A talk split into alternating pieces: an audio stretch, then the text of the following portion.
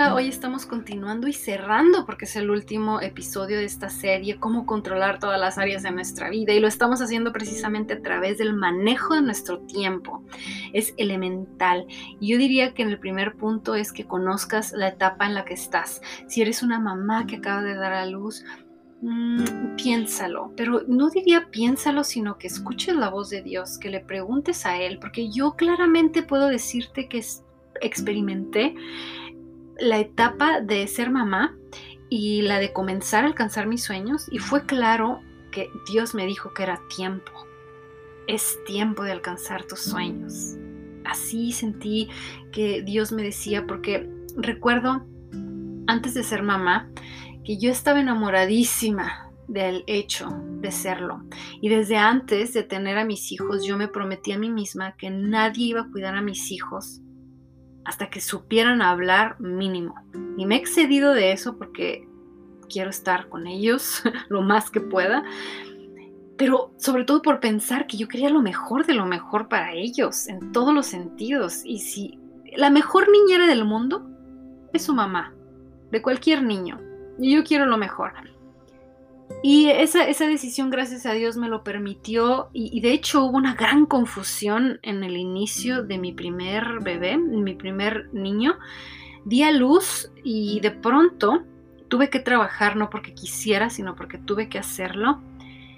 Y empecé a crecer profesionalmente, no sé si ya les he contado, pero me dedicaba a corregir libros y luego después terminé escribiendo libros, que era un poco un sueño en mi vida y era, había una confusión porque en mí, adentro de mí, yo quería ser una buena mamá y yo me prometí a mí misma que iba a estar con mis hijos y criarlos. Gracias a Dios no era yo, pero lo cuidaba mi esposo. Y aunque era su papá y fue buena la conexión, Dios lo acomodó todo al final de la mejor manera.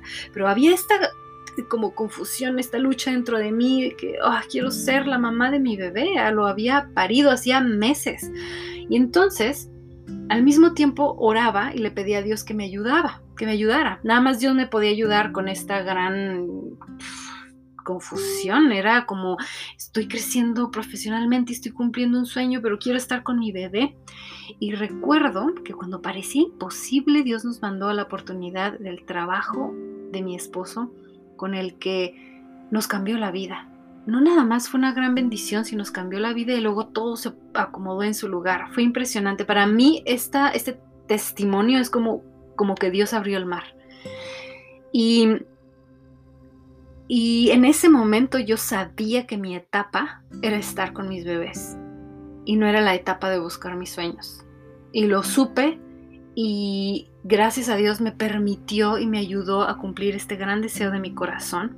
Y yo te invito a ti a que tú escuches a Dios, porque no va a haber un mejor experto, un mejor guru que te dé el mejor consejo más que Dios. No hay nada mejor que ser sensible a la voz de Dios.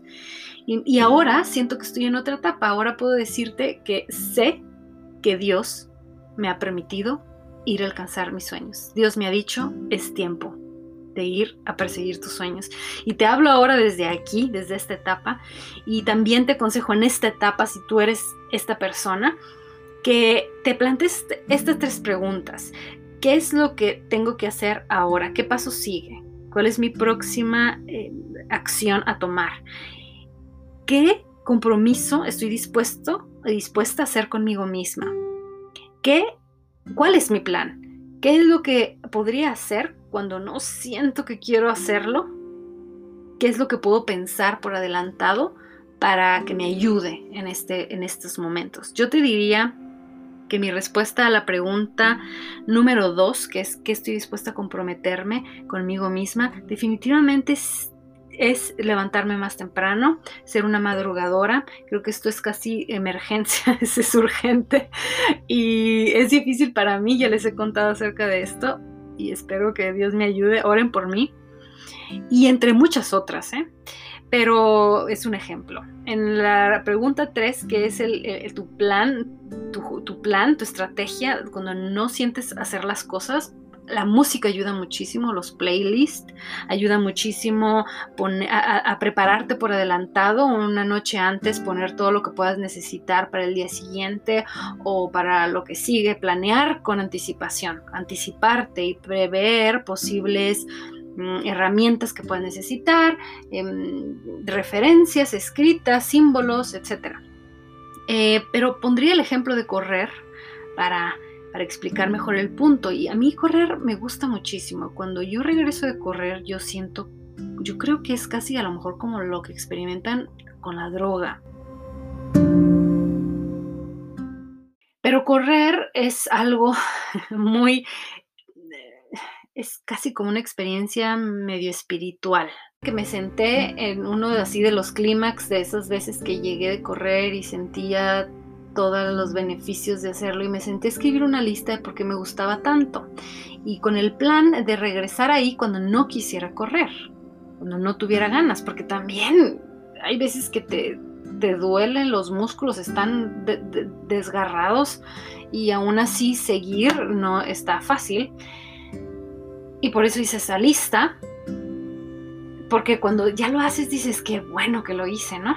Es como, wow, qué bueno me vencí a mí misma. Pero, bueno, ¿a qué estás comprometiéndote contigo?